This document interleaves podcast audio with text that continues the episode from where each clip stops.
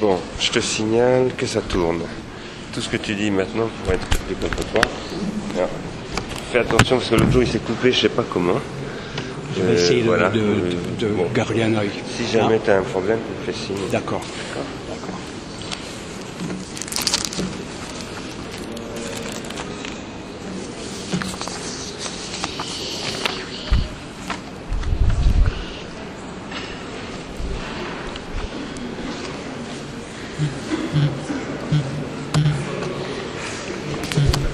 Euh, contrairement mes habitudes, euh, cette fois-ci, je ne sais pas du tout combien de temps euh, ce machin pourra durer. Comme, euh, encore une fois, peut-être contrairement à mon attitude de base le plus habituelle, comme cette fois-ci, je tiens particulièrement à ce que je vais dire, je vais donc cette fois-ci encore vous demander d'avance pardon si jamais je vais au-delà de l'heure impartie donc à, à la présentation. Je vais certainement empiéter sur la partie consacrée normalement à la discussion. D'avance, je vous demande de, me, bien vouloir me pardonner ça. Le titre de mon intervention ce soir, ça serait Peuple et idiome à l'époque des industries culturelles. On pourrait dire aussi peuple et idiome à l'époque des industries de services. Ou, comme j'aime à le dire, à le traduire dans mon idiome à moi, peuple et idiome à l'époque de la désélaboration ou de l'élaboration négative de toute forme passée, présente et à prévoir de la société civile. Je reprends. Peuple et idiome à l'époque de la désélaboration ou de l'élaboration négative de toute forme passée, présente et à prévoir de la société civile de chaque nation, de chaque État, de chaque pays, de chaque peuple. Cette désélaboration est à l'œuvre dans les consciences et dans les mémoires, dans les corps, dans les institutions en ruine, pour subvertir chaque jour un peu plus les rouages de nos sociétés civiles, les rendant à terme caduques et impossibles. N'est-ce pas? C'est un sacré titre. Il y a mille arguments dans ce titre et mille formes d'une prétention, je préférerais dire d'une ambition intellectuelle, à pouvoir présenter les grandes lignes de la carte du tendre contemporaine hein, dans ces termes, dans les termes de ce titre. Mais ce titre a surtout le défaut de ne pas sonner comme il faut. C'est un titre trébuchant, mais pas très sonnant. Pour remédier à ces défauts, il faudrait recourir aux armes du réflexe et de la tradition de la lamentation, traduite et translatée dans la grande tradition du blues. Il faudrait avoir le génie et le don de vouloir trancher dans le lard des convenances et des attendus pour imposer ce titre comme ce qui se fait de mieux et de plus urgent, comme la voix et la technique à la guitare a pu imposer Robert Johnson comme le plus diabolique, car le plus véridique des hommes au début des années 30 dans un petit patelin dans l'État de Mississippi. Autrement dit, je suis toujours autour de mon titre. Il faudrait que quelqu'un puisse chanter ce titre en imposant les modifications qu'impose le chant aux ambitions, aux ambitions de la pensée discursive. Trouver une arme nouvelle dans une séance de table tournante, donc, avec l'esprit de Robert Johnson, le père euh, des blues, un des pères, un des esprits des blues. Je suis donc dans une séance de table tournante avec mon compatriote Robert Johnson. Je ne peux absolument pas chanter ce titre. Peuple et idiome à l'époque des industries de service, mais votre machin est pire encore. Je n'entends rien à ce désélaboration, cette élaboration négative. Tout ça n'est pas chantable. C'est un truc de blanc. Proposez-moi des solutions de rechange. Eh bien, Robert, il s'agit de désamour et d'amitié morte-née. Ah, répond l'esprit de Robert, je peux chanter l'amour, la haine, la fuite et la honte, mais le désamour n'est pas chantable. Et mon ami, tu sais bien qu'il n'y a pas d'amis. Robert, je vous en conjure, la désélaboration est ce que tu as fait avec le chant Hillbilly de ton temps.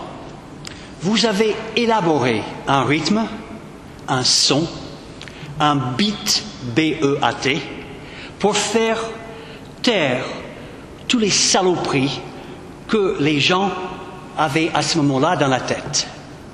Et c'est pourquoi on vous a accoquiné avec le diable. Cette force en toi, dans tes droits, dans tes cordes vocales, dans les cordes de ta guitare, était si puissante que les gens se sont dit, ça ne peut venir que de l'enfer.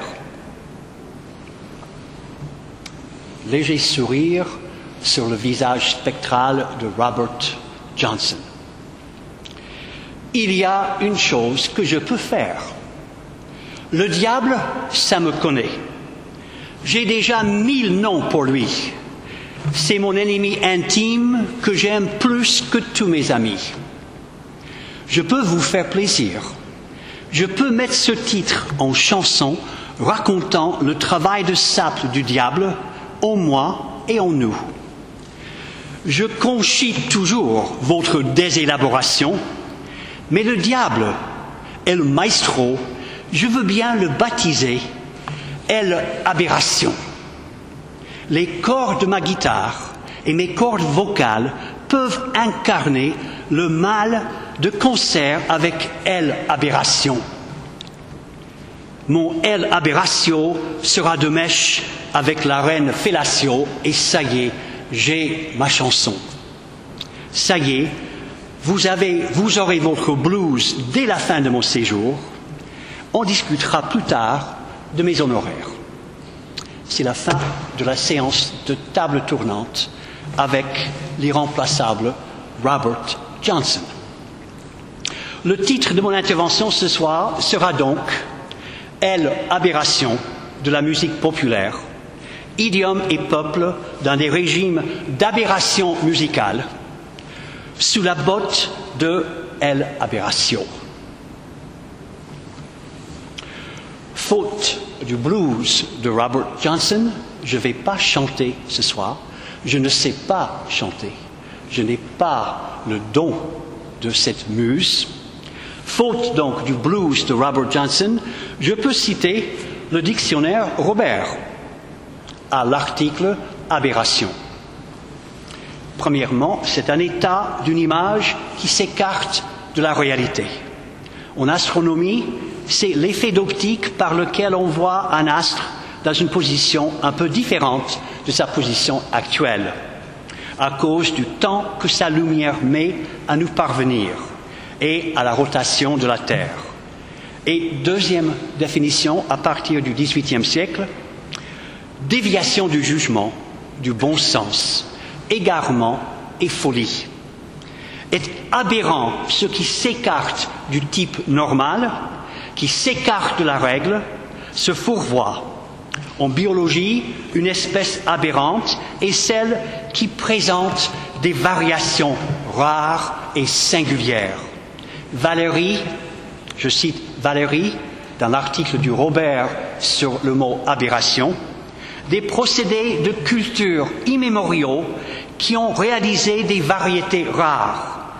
Et en linguistique, on dirait une forme aberrante se dit d'une forme irrégulière et singulière. Je suppose qu'ici, tous vous me voyez venir avec l'aberration.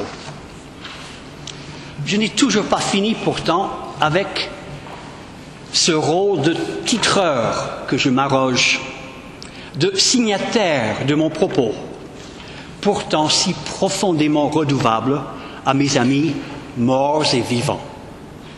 Je n'ai toujours pas expliqué le pourquoi et le comment de ce titre. Le pourquoi, c'est l'urgence et la certitude que nous vivons un moment absolument unique et que cette unicité, ou plutôt la singularité de ce moment, explique tout le tremblement, l'affairement autour de cet étang que l'on nomme modernité par rapport à ses avatars et par rapport à ses relèves. Les répétitions introduites surtout par au moins cinq mots préfixés par post. Post-moderne, post-contemporain, post-structural, post-colonial, etc. J'affirme ici, je ne sais pas s'il s'agit de croyance, je pense qu'il s'agit d'une certitude, d'un motif, d'une émotion, hein, d'un motif pour une action, euh, d'un motif pour des engagements.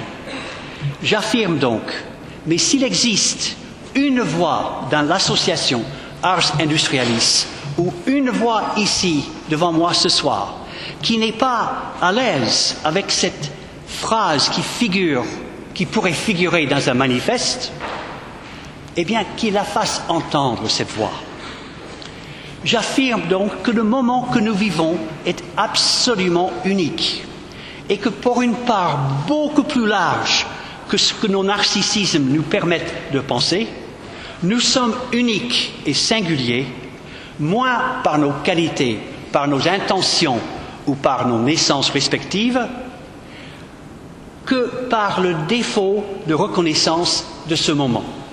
Défaut qui est aussi une carence, une faute, un manquement au devoir de vigilance et d'esprit critique qui consiste à poser et à répondre à la question qui sommes-nous aujourd'hui? Ici encore, pour situer le propos, que je voudrais unique en son genre, mais pour une large part susceptible de faire l'unanimité, j'espère, j'intercale de nouveau un petit morceau de musique populaire, connu de tous, mais inconnu comme source bondissante et bienveillante de tous les hypomnématas euh, passés, présents et à prévoir. T'en fais pas, mon petit loup, il est tard, mais jamais trop tard pour relever la tête. T'en fais pas, petit, mon petit loup. L'élaboration musicale participe à ce que Antonio Gramsci a nommé la conquête de la société civile. Je reprends, je trouve que c'est stupéfiant que Gramsci a pu dire en prison que l'élaboration musicale, c'est son mot, c'est sa phrase à Gramsci, participe à la conquête de la société civile. Gramsci travaille cette idée en prison dans les années 20 du XXe siècle. Ça me fait toujours, en, en 2006, ça me fait toujours drôle de devoir qualifier les années 20 d'un siècle passé, bien que tout juste passé. Mes connaissances ici sont de seconde main.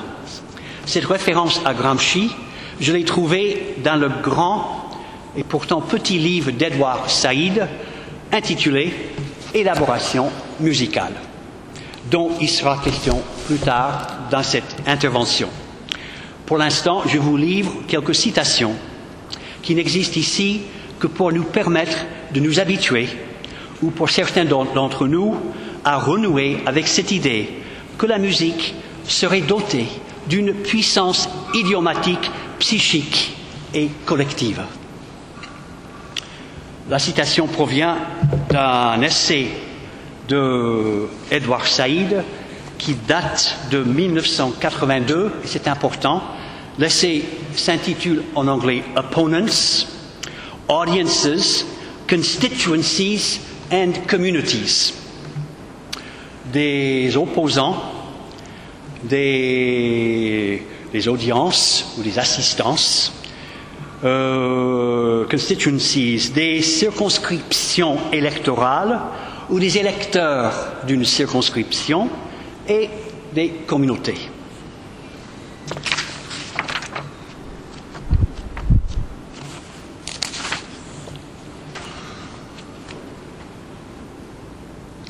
Gramsci dit que des groupements, que des nous de recherche produits, activés, habités par des intellectuels, des artistes, des chercheurs, peuvent être soit religieux, soit séculaires. Vous allez me permettre de traduire séculaire par séculier. C'est très compliqué ce mot. C'est pour ça que je le garde en anglais. Secular.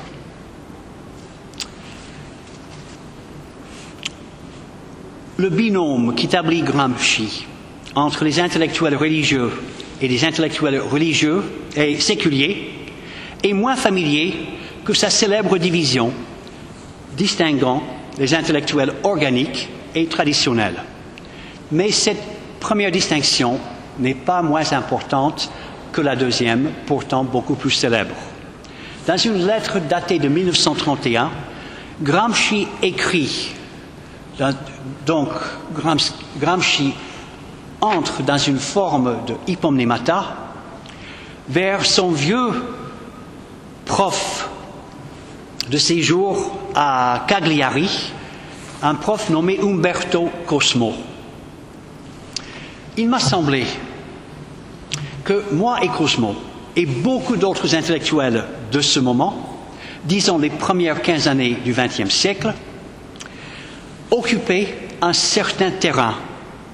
Nous étions tous, à un degré donné, nous faisions tous partie d'une réforme intellectuelle et morale qui, en Italie, en Italie provenait de l'esprit de Benedetto Croce et dont la première prémisse fut que l'homme moderne peut et doit se passer de religion.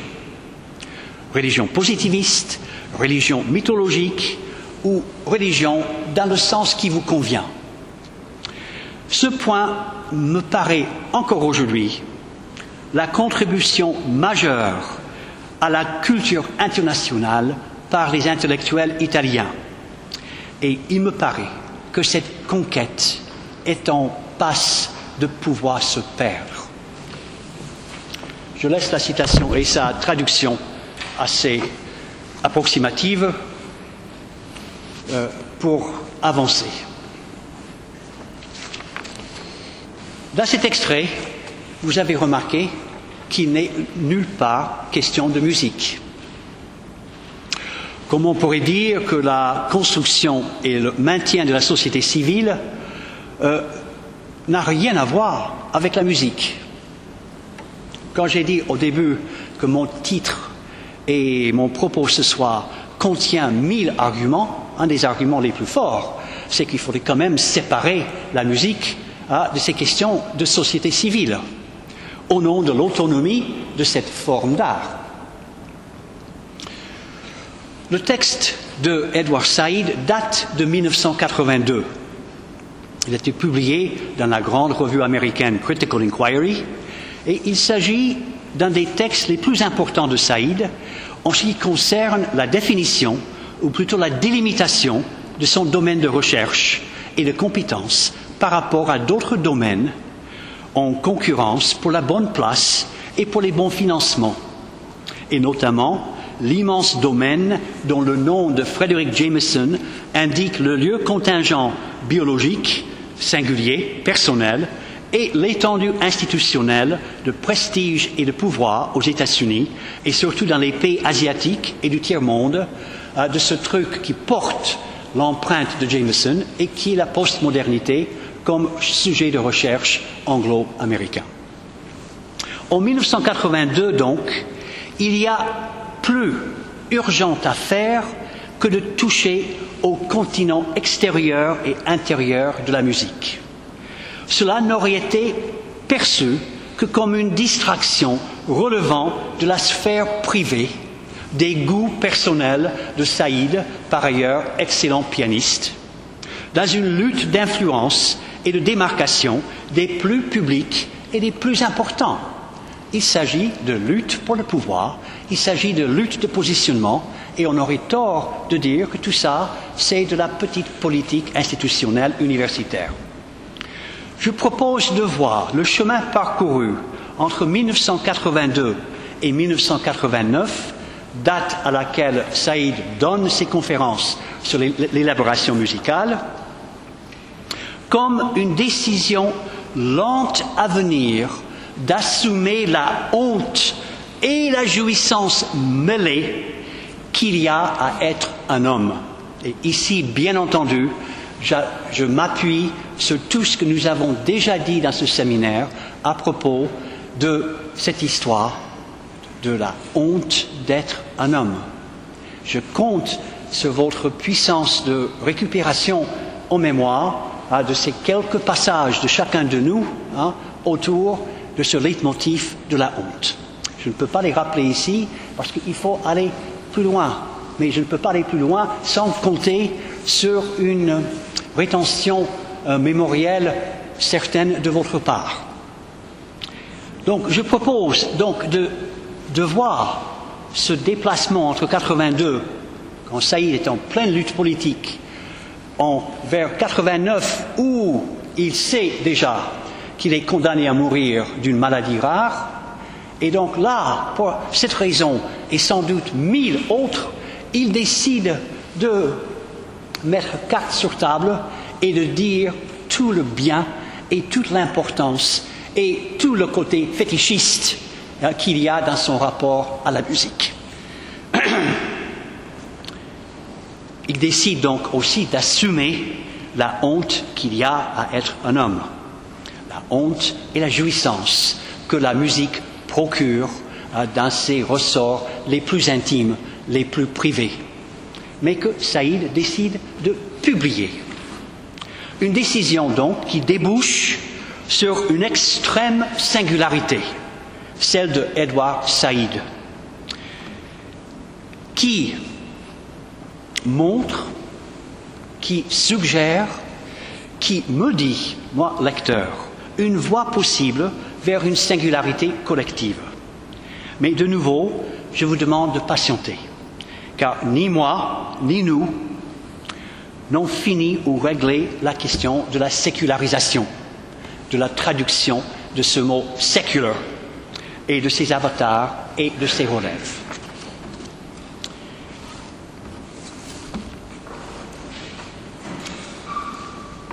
Chaque être a sur ses lèvres ta louange et t'appelle.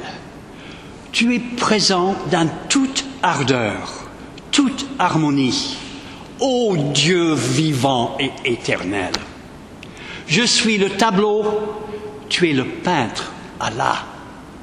Je suis le corps, tu es le souffle, ô Dieu vivant et éternel.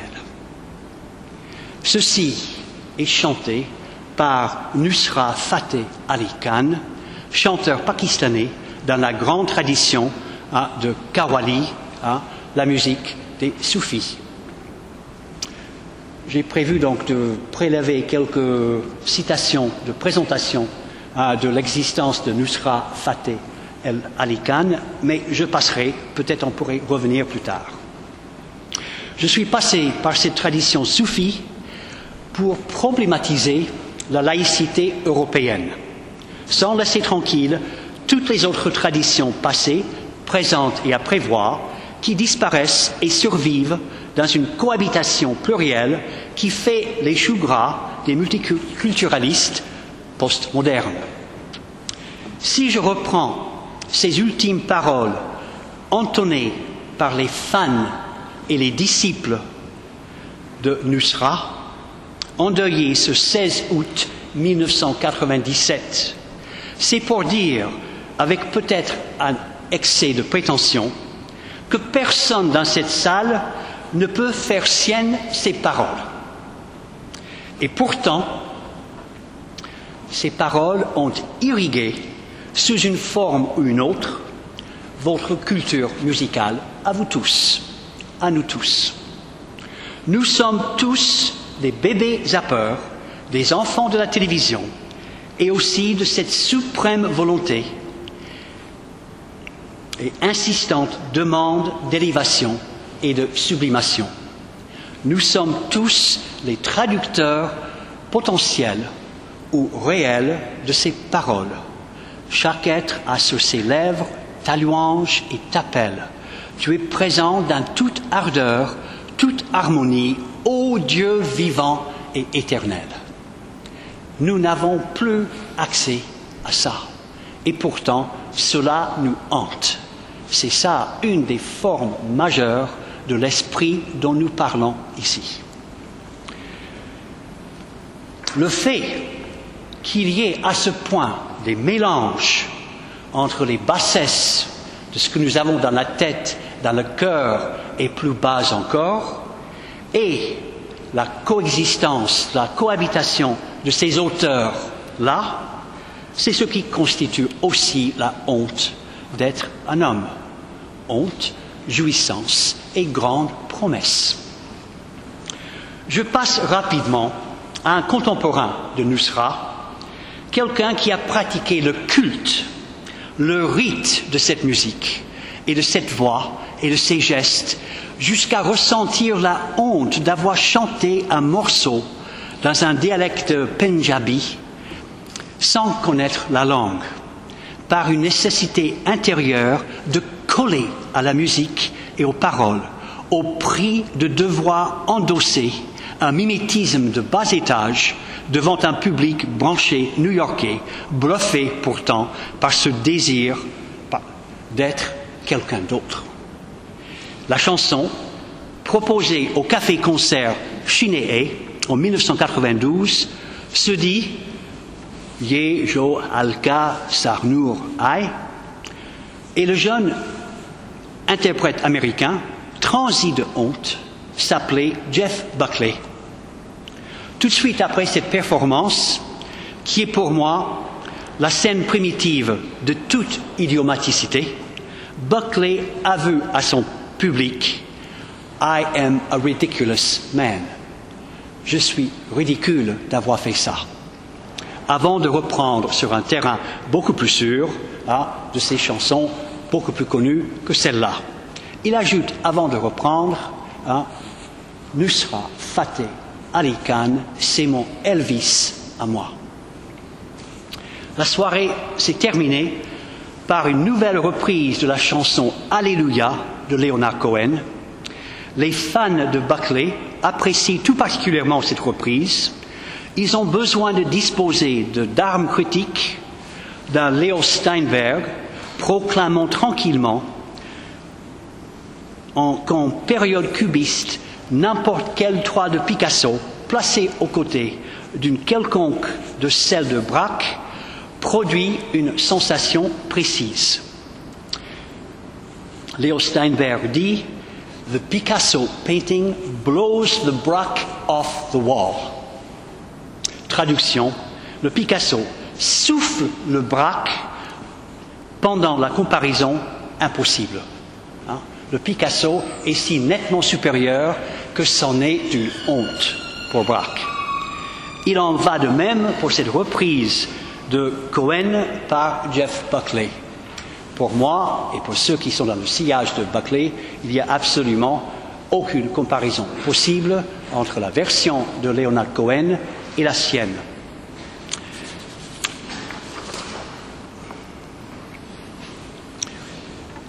Je vais donc lire, euh, parce que le parti pris ce soir, c'est de ne pas passer par des extraits musicaux. J'ai deux raisons de ne pas vouloir passer par ces extraits. La plus importante, c'est que je ne supporterai pas qu'il y ait des grimaces d'indifférence, de, rejet ou de, euh, malaise devant hein, euh, des morceaux de musique qui sont pour moi des chefs-d'œuvre absolument incontestés. Je ne supporterai pas de voir autre chose hein, que des visages illuminés de plaisir, transportés ailleurs euh, que dans les étroites limites de cette salle sinistre. On demande ça à la musique. Donc pas de, morceaux de musique parce que, premièrement, euh, c'est une affaire trop grave pour moi. Et la deuxième raison, c'est que j'ai très peur que si j'écoutais la musique, j'ai franchement peur d'être dérangé dans mon propos parce qu'on euh, aurait envie de se taire. En revanche, je peux donc vous donner le goût de cette reprise par Buckley en, en vous donnant donc l'original en anglais, une traduction et une petite interprétation. Ça commence Well, I heard there was a secret chord that David played and it pleased the Lord. Eh bien, j'ai entendu qu'il y avait un accord secret joué par le roi David et qui a plu au Seigneur. But you really don't care for music, do you? Mais toi, tu te fous de la musique, n'est-ce pas? Eh bien, ce, cet accord secret va à peu près comme ceci. The fourth, the fifth, the minor fall and the major lift, the baffled king composing Alléluia. Description assez technique de l'accord secret, hein, le quatrième, le cinquième, le mineur qui tombe et le majeur qui se lève. Hein, et le roi, confondu de plaisir et de dépassement, hein, compose son Alléluia. Well, your faith was strong, but you needed proof. You saw her bathing on the roof. Eh bien, David, ta foi était forte, mais tu avais besoin de preuves. Tu la voyais se baignant sur euh, l'immeuble en face. Her beauty and the moonlight overthrew you. She tied you to the kitchen chair. She broke your throne and she cut your hair, and from your lips she drew the Alleluia. Sa beauté et la lumière de la lune euh, t'ont perturbé, dépassé. Elle a réussi à te ligoter à une chaise de cuisine.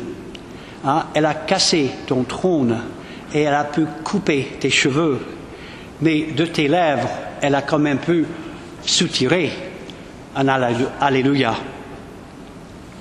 Well, baby, I've been here before. I've seen this room and I've walked this floor. I used to live alone before I knew you, and I've seen your flag on the marble arch. And love is not some victory march.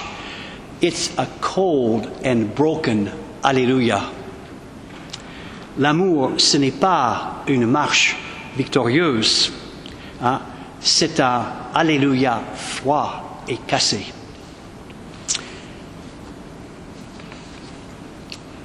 Je pense que le passage de la version de Leonard Cohen à la version de Jeff Buckley, c'est grosso modo le passage d'une interprétation intimiste qui campe David dans une situation intime avec une femme qui ne comprend rien à la musique et qui empêche David de réussir la création d'une chanson sublime.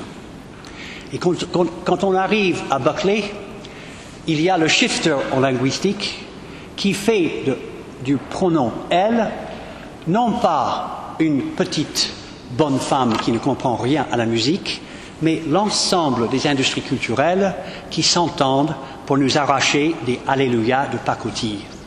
Je pense que si on pouvait écouter la chanson de la version de Buckley, il y a une violence, il y a une tension, il y a quelque chose là qui est le fait, qui ne peut être que le fait d'un vrai musicien, euh, qui s'en veut non pas à un autre humain et surtout pas un humain du sexe opposé, ah, ça serait donc du plus élémentaire des sexismes, mais qui en veut à toute une savante organisation de la désélaboration contemporaine.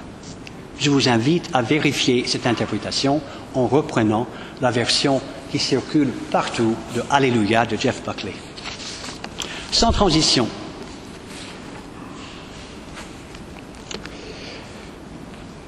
il faudrait revenir à cette notion d'élaboration musicale comme conquête de la société civile.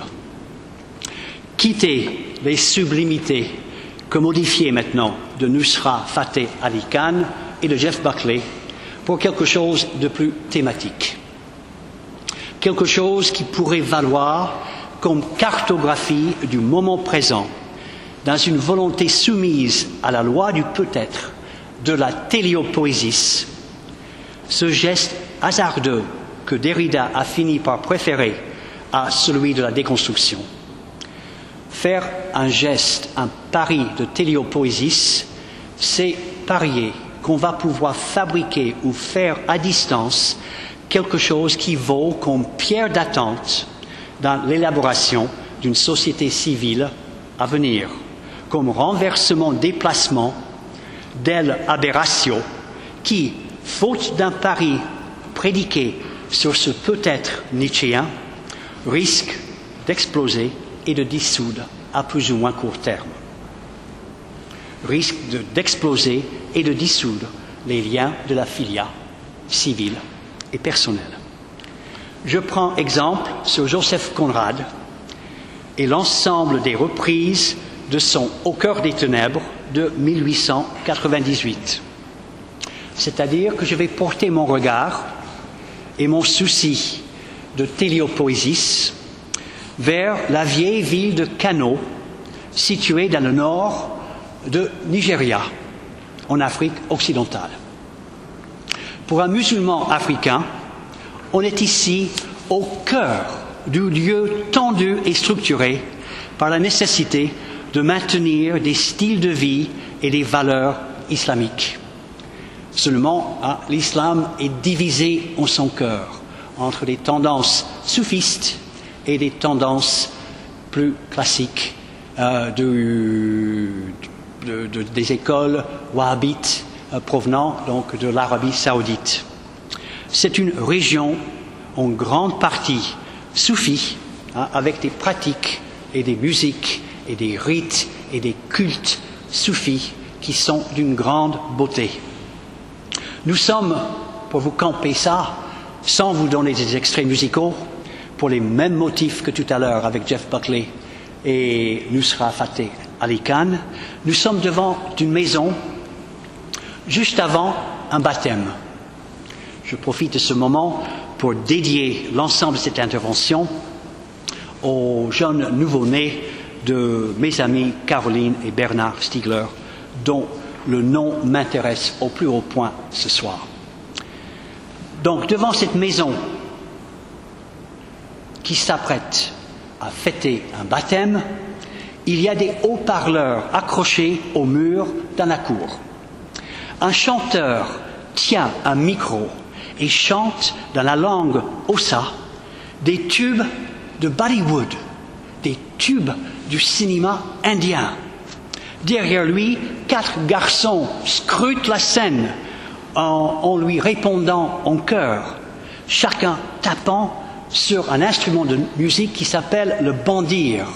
Ils font tous donc du bandiri. Ce sont des bandiris qui font fonctionner le bandir et ça fait bander tout le monde qui assiste à ce baptême. Le grand tambour, le bandir, qui s'origine pourtant au Maghreb, Devant ce groupe, un autre groupe de sept jeunes filles danse une danse soufie, lançant leurs bras comme un boxeur sans adversaire au rythme de la musique. Dans les couloirs des maisons environnantes, d'autres jeunes filles, euh, trop jeunes pour entrer dans la danse, regardent, rigolent, mais sont attentives à tous les messages qui se lancent dans cette cérémonie et dans ce rite. Des bandes de garçons se tiennent plus à distance, mais sont, mais mais sont tout aussi attentifs. Des vieux grimaces, sceptiques, mais eux aussi participent à cette cérémonie. À la fin de la chanson, un nouveau chanteur prend place dans une émulation compétitive qui, des Grecs au rappeurs, s'appellerait soit Léris, soit Battle. Il y aurait donc d'autres concurrents et on va voir qui c'est qui va pouvoir chanter comme un vrai bandiri, qui aura la palme du meilleur chant. Ce fut d'abord à Cano qu'on a montré, au milieu des années 50, les films indiens. Les films donc de ce qui est maintenant connu sous le nom de Bollywood hein, ont pu pénétrer jusqu'en Nigeria dans les années 50, à peu près au même moment dénommé Sam Phillips enregistre avec une diplomatie consommée, prédiquée sur une saisie fine des possibilités d'indiscrétion du studio d'enregistrement, les premières chansons d'un garçon mal dégrossi et terriblement souffrant de honte appelé Elvis Presley. Kano, au Nigeria, est encore aujourd'hui le centre de distribution et de circulation des films de Bollywood. Mais dans la deuxième moitié du XXe siècle, elle aura été le cœur d'une campagne d'introduction de nouveaux modes d'éducation islamique qui ont produit deux générations de savants religieux modernes qui ont pris la direction des mouvements anti-soufis. Mais nulle part ailleurs peut-on trouver centre plus vibrant pour la pratique et la propagation des rites soufis, jusqu'à ce que quelque chose bouge dans ce tableau si agréablement agencé pour plaire au postmoderne. Il s'agit de rites, de pratiques, de cultes qui existent déjà dans une triangulation incroyablement complexe et belle à contempler, mais je pense que nous avons intérêt à résister à cette beauté-là. Hein. La beauté hein, chez nous est toujours pétassière. Hein. Nous avons peut-être accès à un certain sublime, mais méfions-nous de la beauté, de l'harmonie des triangulations en surface. Il y a quand même donc dans cette ville dans le nord de Nigeria une triangulation entre cinéma indien, paroles et musique d'amour profane, parfois vénale même, souvent incroyablement explicite, comme le cinéma d'ailleurs, et une reprise islamiste de ces paroles et musiques dans un but de ressaisissement et de régénération morale. On pourrait dire dans un but de refondation d'un surmoi critique. Les adeptes des rites soufis s'emparent du flux des films indiens qui inondent la culture populaire nigérienne, produisant un paysage de désir et de spectacle et un chant de nostalgie et d'anamnèse. Les formes du bandiri siphonnent, puisent ce matériau émotionnel introduisant ce que les chercheurs postmodernes des cultural studies admirent comme une intertextualité de romance et de dévotion, de charisme et de star, de culture traditionnelle et de modernité. Les cultural studies, hein, leur but, ils sont payés pour produire des analyses comme celle-là pour fourguer des images d'une certaine harmonie, comme si la main invisible d'Adam Smith pouvait exister dans le domaine culturel. Comme s'il était possible de croire encore dans cette espèce de harmonie qu'il faudrait souhaiter, euh, dont il faudrait souhaiter longue vie. C'est une forme simple de mimésis qui est analysée, où la copie puise dans la puissance symbolique de l'original, mais à grand risque. Ce que chantent les bandiri, leurs emprunts, leurs citations, leurs redoublements, charrient des souvenirs et des saveurs du contexte original, et ça, c'est explosif. Un chant autour de l'amour du prophète Muhammad se superpose subitement au souvenir, par exemple, de Salman Khan, torse nu, dans une séquence de pompe, tout en sueur photogénique et en musculature mémorable. Le risque pour les soufis est de cet ordre-là. La superposition est à la fois nécessaire et terriblement dangereuse pour le but recherché. Le coup et le pari des soufis, c'est de transférer ces champs émotionnels vers des sphères supérieures, c'est-à-dire vers une forme élémentaire d'une visée de sublimation. La position maintenant des fondamentalistes islamistes, le mouvement Isala, dont le guide spirituel s'appelle Abu Bakr Gumi, qui est immensément Abu Gumi, immensément connu dans cette région d'Afrique, signale un enjeu terrible pour un avenir immédiat. Gumi a reçu une formation britannique. Il a pu donc participer dans les bureaucraties coloniaux et postcoloniaux. Ce sont donc ces liens-là qui lui ont permis de quitter les rivages de son pays d'origine pour étendre ses horizons et pour entrevoir un autre destin pour son pays en inversant le voyage au cœur des ténèbres de Joseph Conrad. Goumi inverse hein, le voyage colonialiste en allant voir la modernité hein, dans les pays islamiques comme l'Arabie saoudite. Son voyage vers la lumière, selon lui, est passé par l'Arabie saoudite et le wahhabisme, dont la grammatisation linguistique et juridique est aux antipodes hein, de celle des mouvements soufis. Il ne peut pas y avoir une grammatisation sans qu'il y ait tout de suite deux. Il y a toujours lutte pour savoir quelle grammatisation va l'emporter, plus ou moins temporairement, plus ou moins effermant, euh, n'est pas français, plus ou moins euh, selon euh, le passage du temps qui emporte les victorieux vers des défaites et qui euh, relève les, les défaits vers des victoires momentanées, il ne peut pas y avoir une seule grammatisation. Les soufis, les mouvements soufis sont attaqués pour leur hétérodoxie, leur dérive pulsionnelle et leur lecture superficielle du Coran.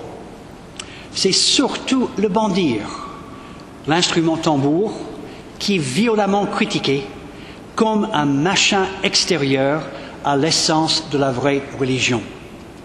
Et ici, je voudrais saluer le geste d'Erida, la foi et savoir, hein, ce geste qui a consisté à capter chez Kant une critique proche de celle-ci par rapport aux prothèses soi-disant inessentielles pour une vraie religion dans les limites de la simple raison. Je me suis projeté dans cette cartographie conflictuelle et explosive avec au moins deux intentions en tête. La première, c'est d'emboîter le pas à Chinois à Québec, qui le premier établit que le plus étrange et le plus inquiétant dans le cœur des ténèbres, l'inquiétante étrangeté que l'on ressent au cœur des ténèbres, c'est la prise de conscience par les Blancs d'une profonde similitude entre eux les blancs et les primitifs au cœur des ténèbres. Je prétends à mon tour que la cartographie nigérienne est la nôtre au détail près. Et nous, ici, nous occupons la place des islamistes. Mais mon deuxième motif, c'est de relever avec force le moteur qui fait tenir l'ensemble on se rappelle les films. Les films ont été accaparés par la mémoire. Les films se sont fait partie intégrante de nos vies. Il y a toujours dans ces rites un point de capiton mnémonique qui permet et qui conditionne la traduction et la transposition de l'original hindi en document islamique. C'est ce point de mémoire qui fonctionne dans les émissions du genre Les enfants de la télévision et dans l'étrange pérennité des grands rock, rockstars et leurs groupes. C'est quand même extraordinaire de voir la pérennité du rock and roll incarné par les existences biologiques qui normalement devraient être à la retraite depuis très longtemps. Ils nous tiennent par là, et c'est heureux, bien que ce bonheur ne soit ni durable ni fiable. Il s'éteint aussi suscité, aussitôt suscité par la reprise du standard ou du texte d'antan, et on en sort avec un petit sentiment de honte, mêlé de tendresse d'avoir vécu à partir de pareils motifs musicaux. Je peux maintenant retourner au legs d'Edouard Saïd, à l'incroyable troisième chapitre de ses élaborations musicales. Lui aussi empreint d'un sentiment de honte. Tout comme Augustin, le personnage d'établi qui effectue pour son compte et pour le nôtre un voyage au cœur des ténèbres, qui, à un moment précis de son parcours, découvre ce qu'il ne savait pas et qui, peut, et, et qui ne peut vous être révélé que par un autre ou une autre d'un amour. Augustin est habité de l'étrange faculté de pouvoir convertir la musique en image. Et il découvre dans les bras d'une diva dévergondée combien ce don est unique, singulier et potentiellement partageable. 300 pages plus tôt dans cet incroyable roman, on se souvient de la manière dont le père d'Augustin passait à côté de ce, même, point de rétention des notes et des sons musicaux, faute d'un pourvoyeur en hypomnémata. Je vous lis un petit passage de ce roman. Je pense qu'il s'agit, contrairement à cet étrange roman qui vient de recevoir le prix Goncourt et qui vraiment qui mériterait donc de longues et patientes analyses, car c'est vraiment étrange. C'est une inquiétante étrangeté, ce roman-là. Euh, celui dont je veux parler euh, est paru deux ans plus tôt. Il s'appelle Dans la marche du temps et ça a été écrit par Daniel Rondeau, qui peut signer son livre. Il a la chance de pouvoir dire La vie est un rondeau. Voici le passage qui concerne Augustin. La musique de Schubert, donnée à Gus, il y va, ton fils. Hein, s'il passe en Amérique, ça sera Gus. La musique de Schubert donnait à Gus l'impression d'agir directement sur lui, de commander à ses pensées, comme si, par la seule magie des notes, le musicien arrivait encore à lui transmettre un peu de sa force primitive et de son énergie spirituelle. Il se sentait, il se sentait sous perfusion, se lever plus léger le matin, avec le pénis en érection, ce qui ne lui était pas arrivé depuis longtemps. Quelle grâce, quel merveilleux moment. C'est moi qui ajoute ces deux derniers qualificatifs. Cette musique lui donnait accès directement à un paysage, toujours le même, une plaine écrasée de soleil, couverte de blé et de prairies, verdoyantes et des haies de peupliers qui troublaient dans la chaleur de l'été, qui tremblaient dans la chaleur de l'été. L'image se formait automatiquement, il suffisait de quelques mesures, surtout des sonates numéros 5, 18 et 20 par le roumain Radu Lupu, précise l'auteur, page 593. Je crois, je pose, que cette caractérisation de l'individuation musicale est à prendre au pied de la lettre, avec un maximum de sérieux, c'est-à-dire il faut se mettre au travail pour fournir les conditions techniques pour que nous puissions imaginer des rites et des pratiques de ce type. et surtout dans les lieux spécialisés où la recherche porte précisément sur la spatialisation de la musique.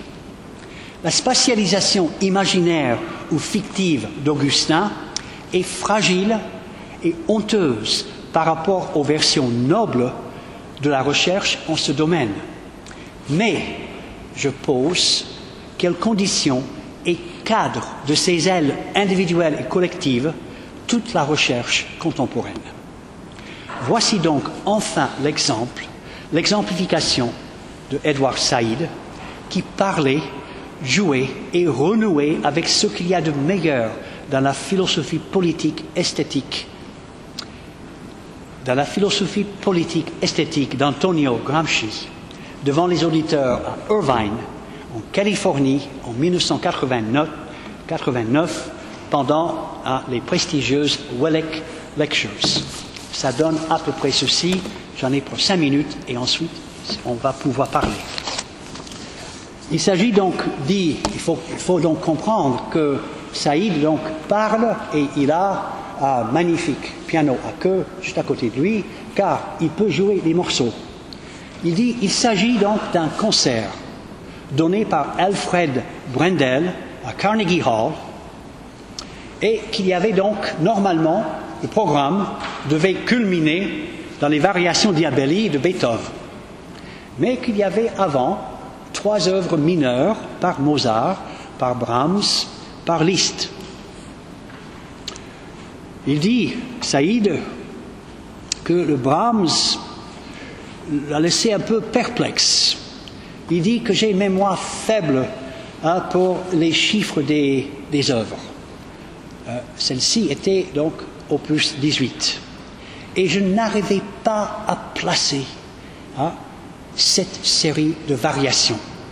À un moment donné, il dit hein, qu'il il, entre dans une sorte de conscience dédoublée. Il est à la fois dans la musique, il écoute la musique, mais il cherche à repérer d'où ça vient, ce que ça, ce que ça fait chez lui. Il cherche quelque chose qui est en lui hein, et qui n'est en lui vivace que grâce à la réactivation extérieure.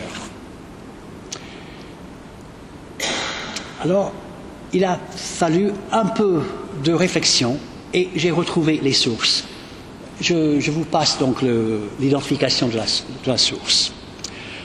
Ce n'était qu'une fois que Brendel avait commencé ses variations, ce n'est qu'à ce moment-là que j'ai pu saisir ce dont il s'est agi. Quand il a commencé à jouer les variations, j'ai eu un plaisir immense à reconnaître la pièce dans un autre contexte dans la version originelle, hein, en quatuor à cordes. Hein, et très vite, bien que je restais conscient hein, de la performance de Brendel, très, très vite j'étais emporté dans mes souvenirs. Hein. Il passe ensuite donc par une longue série de souvenirs musicaux qu'il joue pour son public. Hein. Il dévoile pour son public toute la, on a envie on a envie de dire la, partie gauche de cette double conscience qui est entamée hein, par quelque chose de l'ordre de sa vie privée. Je vous passe donc les exemples, il y en a qui sont absolument euh, extraordinaires. Ce que je retiens là, c'est qu'à un moment donné, Saïd s'arrête de jouer et il dit, écoutez, j'ai presque honte de continuer devant vous car il s'agit de choses très personnelles. Hein.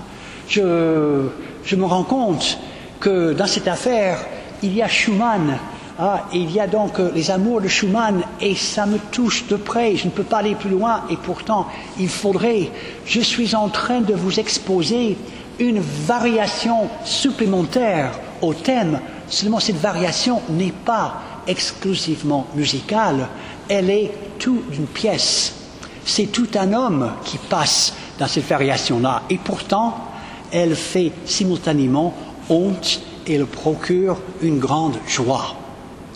Le but que je poursuis avec mes amis ici, c'est de fonder des lieux où on va pouvoir, avec des musiciens et des non-musiciens, avec une musique classique, qu'elle soit la musique classique européenne ou la musique classique afro-américaine, hein, c'est-à-dire deux grandes musiques pour professionnels où on va pouvoir travailler hein, ces découvertes-là. Cette espèce de feu qui prend, où la mémoire s'emballe hein, grâce et sous l'effet d'un morceau qui vous provient de l'extérieur. Et je pense que c'est le début d'une belle euh, individuation psychique et collective. Il faut des lieux pour ça. Il faut une, pensée rigoureuse qui sépare donc euh, les musiques classiques européennes et afro-américaines d'une part, euh, des musiques populaires qui sont tout aussi puissantes et fécondes euh, pour l'affaire en question. Hein. Je pense que nous avons tous des airs de musique populaire dans la tête. Il s'agit de démarrer des processus de remémoration et de travail euh, comme finalement très peu de personnes font actuellement. Quand on visite de manière systématique, comme je le fais en ce moment pour des raisons professionnelles, les sites sur Internet qui proposent une approche critique à la musique populaire, c'est d'une pénurie et d'une tristesse, d'une pauvreté absolument honteuse on propose à l'amateur de cocher des étoiles si la musique est bonne, excellente, moyenne ou minable. Hein, la participation musicale passe par cliquer sur une étoile. Euh, j'exagère à peine, il y a d'autres blogs où il y a quelques réactions, mais j'ai envie de dire rien qui soit à hauteur d'Edouard Saïd. Et pourtant, Edouard Saïd, c'est notre plus proche contemporain. Hein.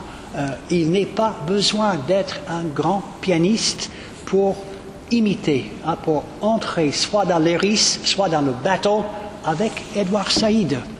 Il suffit d'avoir quelques amis, hein, quelques gens capables de vous conseiller, de vous accompagner. À l'origine des hypomnémata, il y a des lettres de soutien, de conseil et d'amitié. Hein. C'est ça aussi les hypomnémata. Je vais terminer là. Euh, je propose qu'on ouvre, qu'on ouvre une discussion à partir de cette élaboration qui passe par elle aberration. Merci beaucoup. Ça va.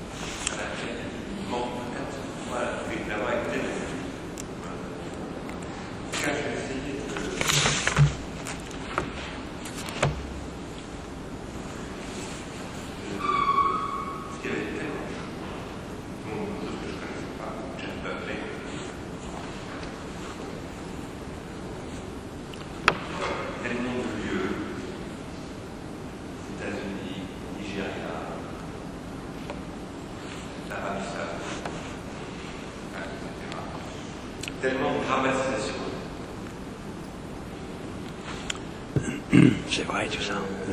Faut pas oublier le Mississippi.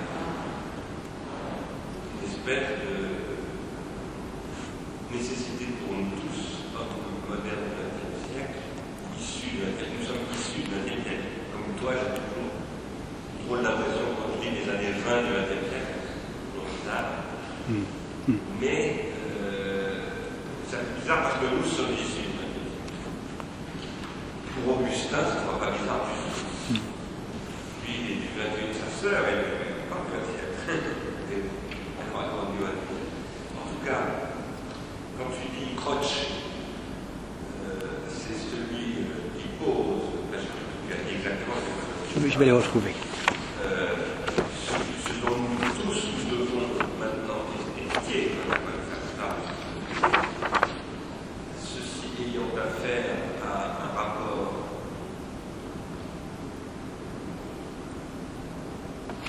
religieux. Euh, c'est une drôle d'information. Je dois avouer que je n'avais pas accroché. En dehors, j'ai jamais vu. Je n'ai lu qu'à travers l'âge. Donc, euh, j'ai peut-être mon, mon inculture qui me. Je comprendrais peut-être beaucoup mieux si je fais Quoi qu'il en soit, euh, moi j'ai été très très attentif à ce que tu as dit. Lorsque, évidemment, tu parlais de honte et de jouissance. Après, tu as dit de joie, c'est pas du tout la même chose pour moi. J'aimerais bien que tu m'expliques le rapport joie-jouissance. Parce que je pense que la jouissance, c'est le contraire de la joie, d'une certaine manière, mais en même temps, mais en même temps, une joie qui ne serait pas une jouissance, ce ne serait pas une joie. Donc, euh, ben ça, c'est une question euh, subsidiaire. Mais, tu as parlé de cette honte et de cette jouissance comme une hantise. Comme d'une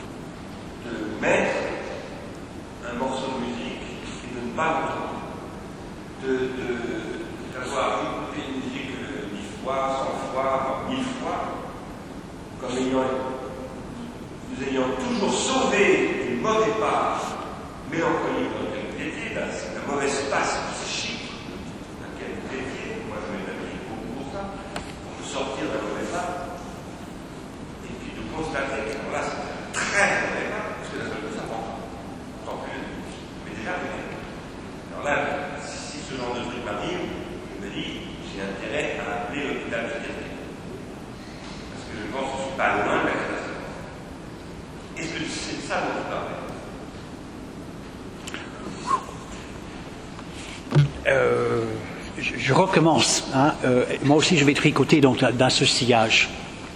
Parce que là, c'est vrai que c'est une drôle de question. Je pense qu'on tricote là, effectivement, plus, plutôt que fonctionner par question-réponse. Je préfère. Euh, je, réagis donc au qualificatif de mystérieux. Euh, ça, je l'assume ça, hein, que, que ça soit mystérieux, que ça soit un, peu... je- en, travaillant euh, pour, épouser quelques-unes de, tes- de tes formules, surtout en n'y arrivant pas à travailler tant et tant de fois, je, constate qu'il y a des questions de refoulement, hein, des questions là de, choses qui sont euh, bloquées. Et euh, il y a honte, joie et jouissance au moment où on sent ces blocages se lever. hein. Je ne vais pas jusqu'à parler de, la levée du refoulement parce que ça me, ça me paraît trop, trop beau, trop beau pour être vrai. Je pense que je resterai refoulé jusqu'au bout. Mais c'est mystérieux parce que je pense qu'il y a des, euh, euh, je pense qu'il y a des choses nouvelles dans ce que j'ai ra- raconté ce soir. Euh, je pense qu'il y a des choses très anciennes également. C'est sûr et certain que je tiens beaucoup à tirer une ligne, hein, à, poser, que nous ne pouvons pas y aller droit vers les, euh, les cultures et les traditions religieuses. Hein, qu'il s'est passé quelque chose hein, que, qui nous définit à, à, la même profondeur que la profondeur religieuse, hein, qui nous, la, mort de Dieu. Je, je tiens beaucoup à, à, cette ligne, mais là où ça devient mystérieux, peut-être dans un sens euh, connoté, plutôt, plutôt péjorativement, euh, je tiens aussi, et ça serait peut-être un, un très vieux machin entre nous, mon côté romantique. Parce que je pense qu'il y a euh, dans l'entente de la musique, telle que j'ai essayé donc de la mettre en forme ce soir, il y a une relève de la religion. Là, je suis très frappé là de, euh, de, voir donc dans tout ce qui me euh, qui, se brinque-balle dans ma tête d'amateur, d'auditeur, de mauvais amateurs et de mauvais auditeurs, il y a des choses là qui, insistent, comme, euh, comme, le train mystère, hein, aussi bien chez Bob Dylan que chez Elvis Presley et dans les chanteurs de blues dans les années 30, il y a ce train mystère que l'on emprunte et c'est une catastrophe. Seulement, ça fait qu'il y a du vent dans les cheveux, il y a là des perspectives qui s'ouvrent et c'est cette chose-là est d'ordre sublime. C'est le sublime musical. Euh, un, deuxième exemple, donc, pour, rester autour, autour, de ce terme de mystérieux, il y a là le qui ici, et peut-être là c'est uniquement euh, mes origines américaines, mais moi j'ai l'impression que le knock-knock on Heaven's Door, on Heaven's Gate, que ce truc-là a fait le tour du monde. Hein. Ah, c'est un titre donc, euh, mais c'est surtout un geste. Plutôt que de rester sur place à se faire chier hein, dans des limites étroites, je vais prendre un bateau, je vais prendre une voiture, je vais prendre un avion et je vais filer jusqu'à ce que je peux frapper à la porte du paradis. Et probablement, comme je suis un grand, je suis là, euh, à coquiner avec le diable, on ne va pas m'ouvrir eh bien je casserai la porte avec mes prothèses. Ça, euh, je veux bien que ça soit mystérieux. C'est encore agissant, je crois. Hein. Euh, un, exemple récent, là, on, parle de ce qu'on vient de lire. Hein. Euh, je ne savais pas que Bob Dylan avait un fils, qu'il avait nommé Jacob. Je ne savais pas ça.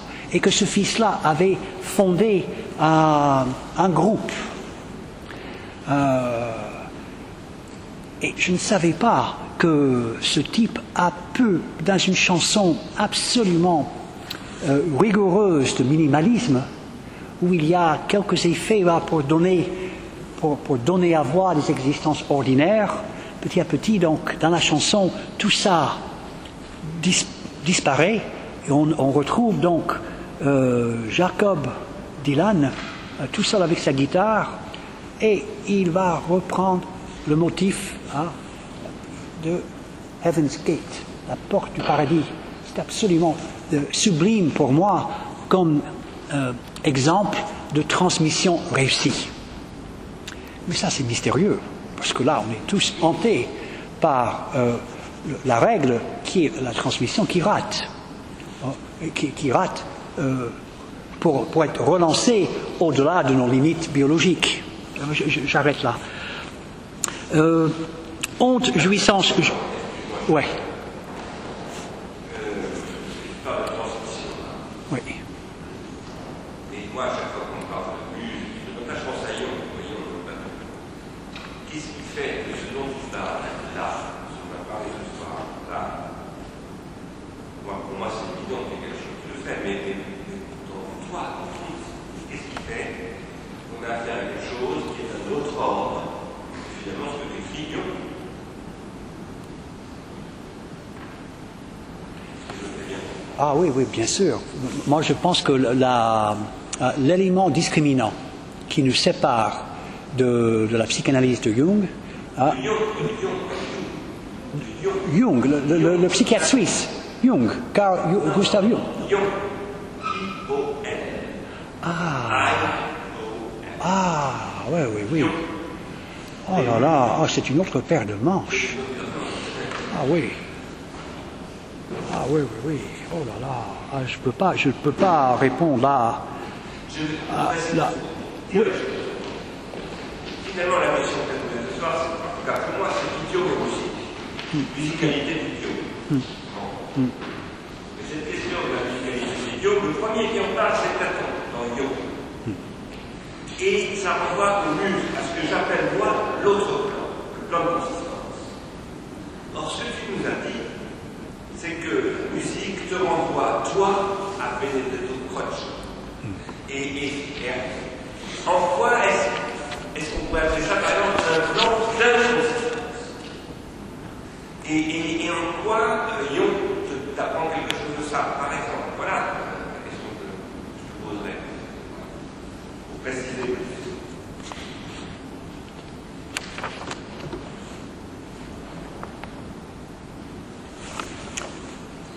c'est à moi. Euh, je, passe donc en revue donc le- les choses précédentes euh, avant là de, tenter donc euh, une entrée dans la question de, de, Platon et de son ion. Je suis tout à fait d'accord. honte, jouissance, joie. J'étais dans une, une- une traduction très terre à terre de jouissance par enjoyment. Euh, je, ne voudrais pas euh, euh, qu'on me tire là le, tapis sous mes pieds en, imposant donc les redoutables questions de, de- la jouissance en psychanalyse. Donc entre jouissance, enjoyment et joie, je trouve que je trouve que ça passe. Mais je n'ai jamais dit ah, qu'on avait honte d'être hanté dans un rapport Croce. Ah, J'ai dit que. euh, en fait, je ne l'ai pas dit. C'est vrai, tu as raison de me dire là qu'il y a des choses pourtant essentielles qui n'ont pas été dites. C'est vrai que, euh, ce que ce que je n'arrête pas de dire, mais que assez étrangement, là, ça n'a pas été dit ce soir, c'est que euh, l'objet technique et les organisations hein, qui en découlent nous permettent de jouer sur toute la gamme. Et que pour, euh, pour ce faire, il me faut une théorie de l'émotion hein, pour décrire toute cette gamme. Ça va de la honte hein, jusqu'à la joie et que c'est étrange, c'est à mon avis, au moment où je parle, c'est encore passablement inédit, nous ne savons toujours pas jouer sur toute la gamme parce qu'il y a de drôles de disjoncteurs qui disjonctent surtout dans la partie négative de la gamme émotionnelle. Nous avons honte de ce que nous avons emmagasiné. Nous avons besoin de passer par les hypomnématas euh, et par les aides, par les, amis, hein, pour nous dire euh, T'en fais pas, c'est effectivement honteux, mais c'est un premier pas. Ce- la honte est essentielle. hein, La, honte signale que le processus est entamé. C'est ça que j'ai voulu dire. hein. Ce que je n'ai pas dit, c'est qu'il euh, qu'il faut envisager des dispositifs techniques pour nous permettre de jouer toutes les gammes, toutes les gammes musicales et toutes les gammes émotionnelles qui euh, correspondent à ces gammes musicales, du côté de la musique savante comme du côté de la musique populaire. Euh, euh, C'était Robert Johnson qui a dit que le désamour n'est pas chantable. Mais je trouve qu'il a raison. Ah. Ah. Euh, L'idiome est un blues. Ah, moi, je pense que dans la mesure où le blues est quelque chose qui est absolument réactivable euh, presque sur demande. Mais c'est toujours dans les circonstances où on constate que de nouveau, ça va se réactiver. Dans cette mesure, effectivement, l'idiome est forcément un blues. Euh,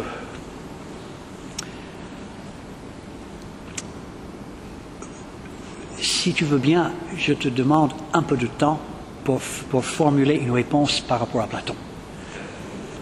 Oui, Adrien.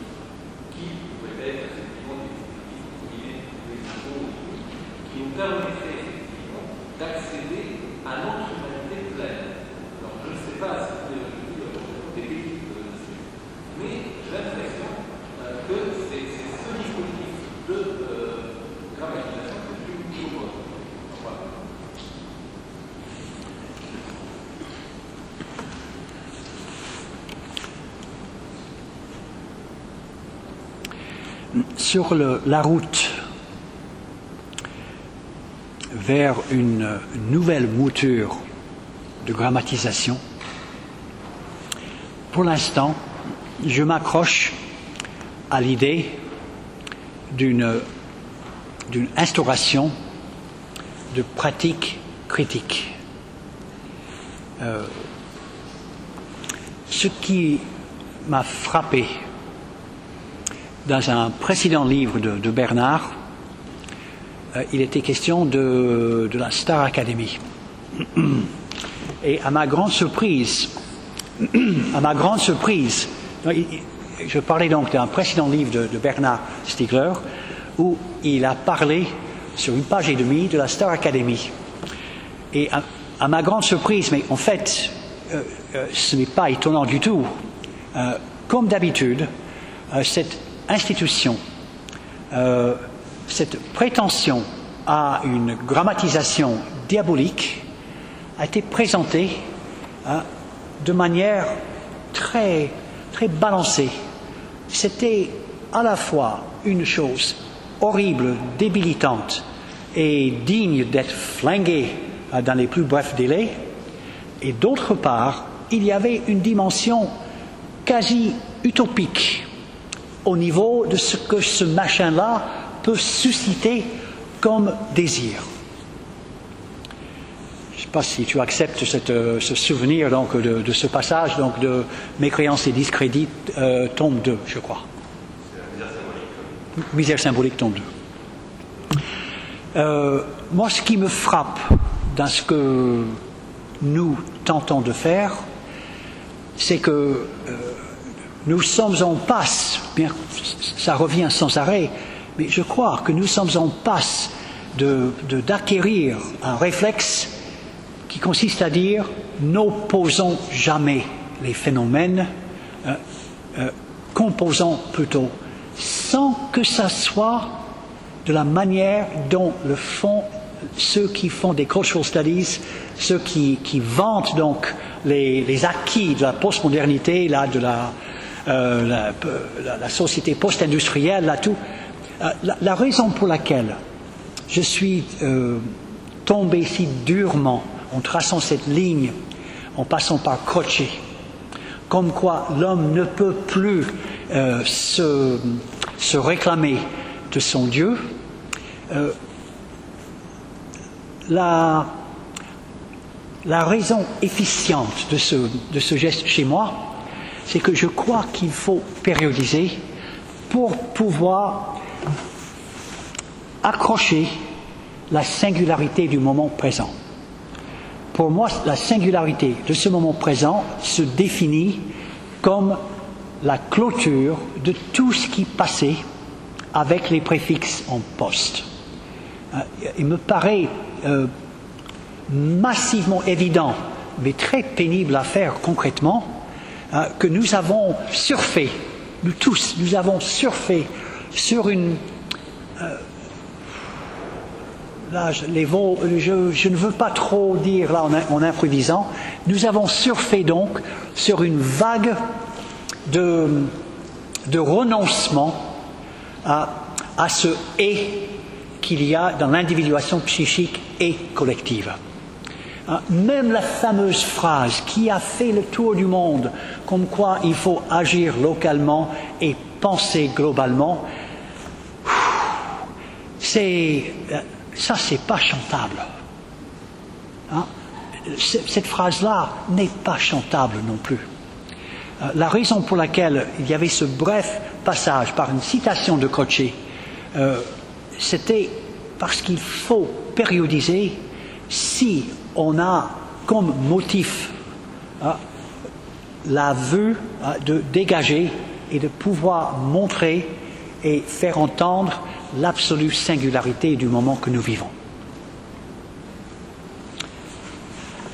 Oui, Catherine, bonsoir.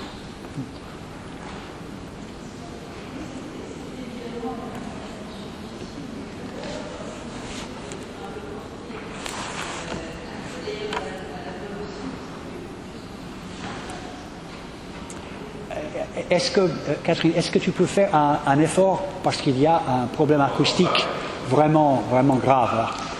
Oui, oui, volontiers.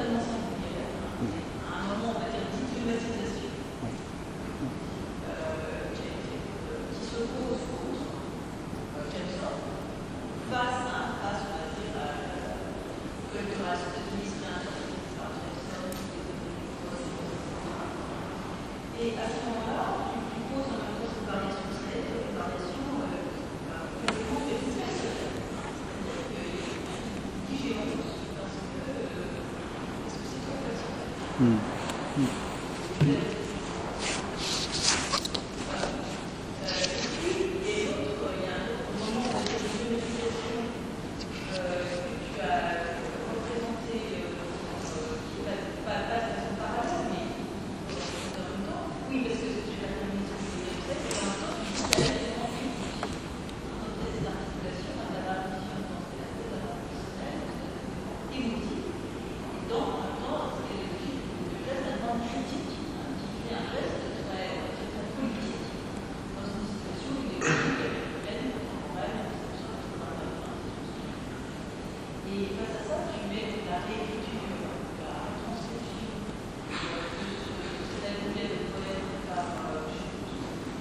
Jeff Buckley.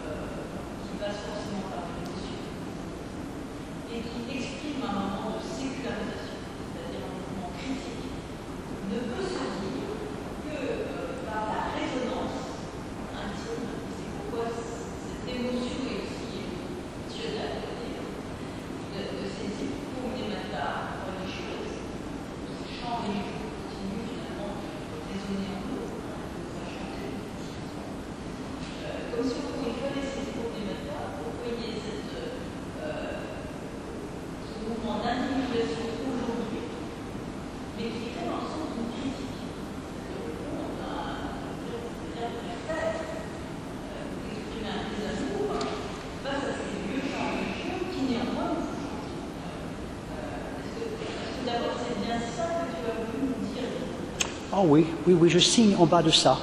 Oui, c'est un bon résumé. Je, je- je te vois venir, mais je, j'accède à ce qui va venir. Je, je, je- je pense que. Oui, oui, je. Oui.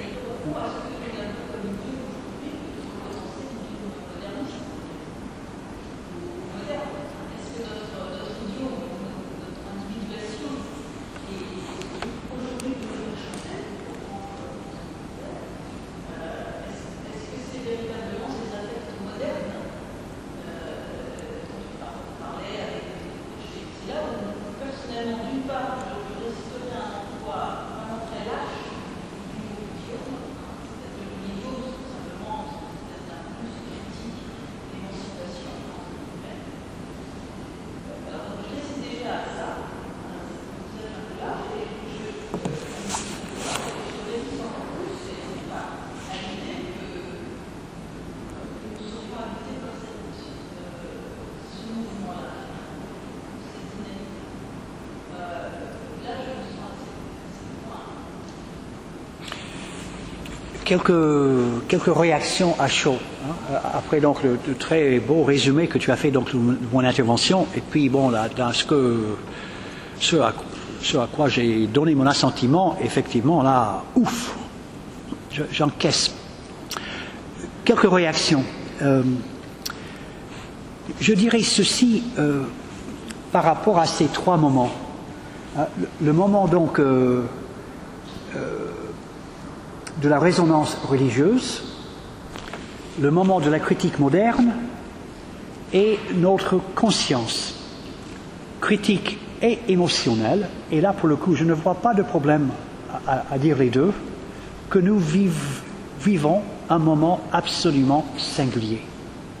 Ce qui est impliqué dans ce troisième moment, c'est premièrement l'impossibilité de retourner à la résonance religieuse, je crois aussi l'impossibilité de retourner à l'option moderniste. Alors, euh, moi j'ai très envie de jouer avec euh, les multiples consonances du préfixe hyper. Moi, je serais très volontiers euh, un bon écouteur pour quelqu'un qui me dirait nous sommes dans un moment hyper moderne. Euh, pour moi, hyper, euh, c'est comme dans une, euh, une aiguille hyperdermique, hypodermique. Hy- je- je- J'entends ça de manière très physique, des notations en, marge, hein, oh, il doit, oh, on doit pouvoir imaginer une série d'inventions par rapport à ces deux lignes pourtant infranchissables pour nous. Hein, La ligne qui nous sépare de la résonance divine et la ligne qui nous sépare euh, de la critique moderne. Euh, voilà. Je m'arrête là.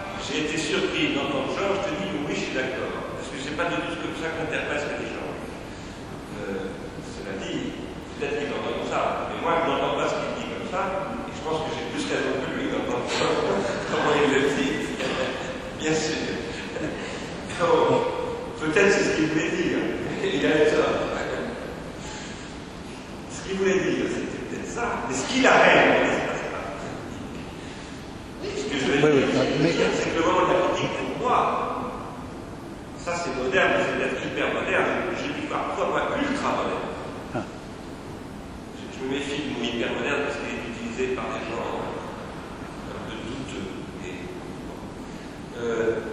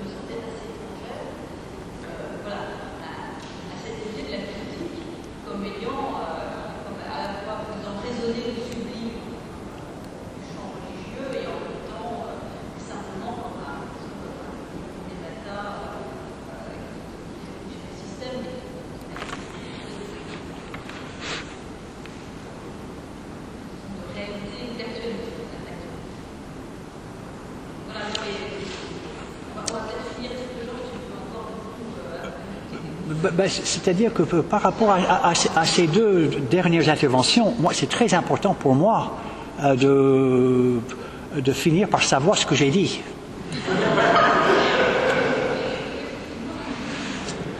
Parce que là, là, ça me paraît très grave, je me sens euh, quasiment dépousselé de mon propos, et pourtant c'était absolument essentiel que je puisse signer ce propos comme étant le mien.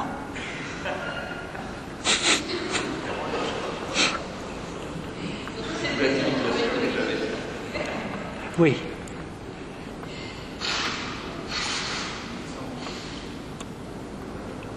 Plus fort, s'il vous plaît.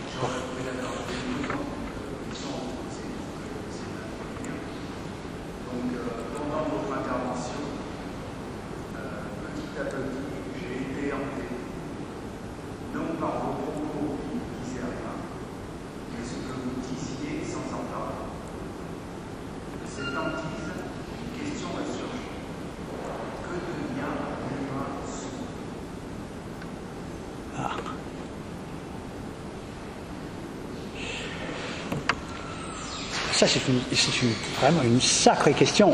Moi j'ai une réponse qui va vous paraître une pirouette, et pourtant elle ne l'est pas. Il y a, il se peut que j'ai la chance de travailler à l'université de technologie de Compiègne, où il y a des gens qui sont excessivement requis par la pensée et la pratique de la tactilité. Je pense qu'une des voies des recherches actuelles en cours à Compiègne concerne euh, la question de la suppléance sensorielle pour un sourd. Et là, tous les lundis matins, j'assiste donc à des, euh, à des présentations de, de recherche. Et c'est vrai que c'est une affaire en cours qui euh, participe beaucoup de ce sentiment de triomphe moderne par rapport à la, surdité comme punition divine. Mais là, je dis un peu n'importe quoi, et surtout pas pour, pour finir par avoir raison par rapport à ce que tu as suggéré de très profondément problématique chez moi. Donc, euh, ma réponse est une pirouette dans la mesure là où je ne peux pas développer ça maintenant, mais c'est vrai que euh, techniquement, je pense qu'il est possible, envisageable, de produire euh, un, un simulacre, je, retire le mot, de, produire euh, un supplément de musique pour une personne sourde.